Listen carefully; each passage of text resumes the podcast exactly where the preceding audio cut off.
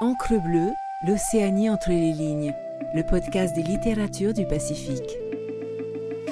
Écoutez Encre bleue, c'est s'amarrer dans le Pacifique pour une minute, pour une heure avec un texte, un auteur. Faites une pause, tendez l'oreille, c'est le murmure des livres. Extrait de Vanna, le petit oursin de Moorea de Jenny Pradine, publié aux éditions des Mers Australes et lu par Heymanu Valar. Vanna, le petit oursin de Moorea.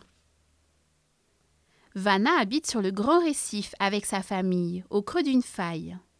Des dizaines de petites boules noires suspendues à un splendide corail mauve. Chaque jour, le jeune oursin va à l'école du lagon. Cette année, il vogue vers sa classe le cœur joyeux, car il a enfin rencontré un ami. C'est un nouvel élève. Il s'appelle Nohu. Nohu, le poisson-pierre. Effrayés par les épines des deux copains, les autres élèves les évitent. C'est bien dommage, car, avec Nohu et Vanna, les jeux sont beaucoup plus amusants. Grâce à Nohu, les parties de cache-cache dans les coraux deviennent passionnantes. Il se camoufle si bien.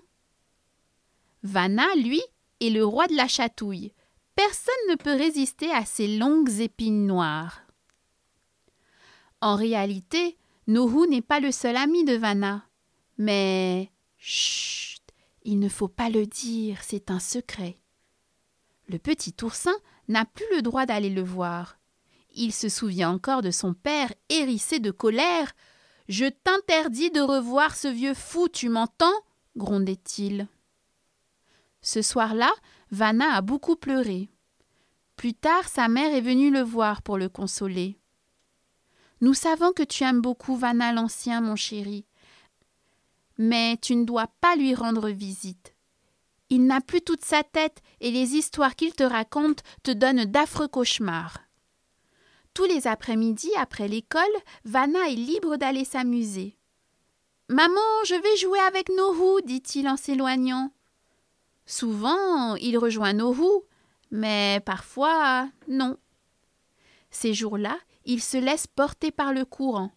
Il rebondit sur les anémones et va chatouiller les poissons perroquets endormis. Alors, quand il est bien sûr que personne ne le voit, il se laisse glisser dans une crevasse, la plus ancienne et la plus profonde. C'est ici qu'il retrouve son ami secret, Vanna l'Ancien. Vanna l'Ancien est très vieux, bien plus âgé que tous les oursins réunis. Ses nombreuses cicatrices témoignent des dangers qu'il a affrontés. Et malgré sa fatigue, sa voix impose le respect. Vanna aime ses histoires. Merci d'avoir écouté cet épisode.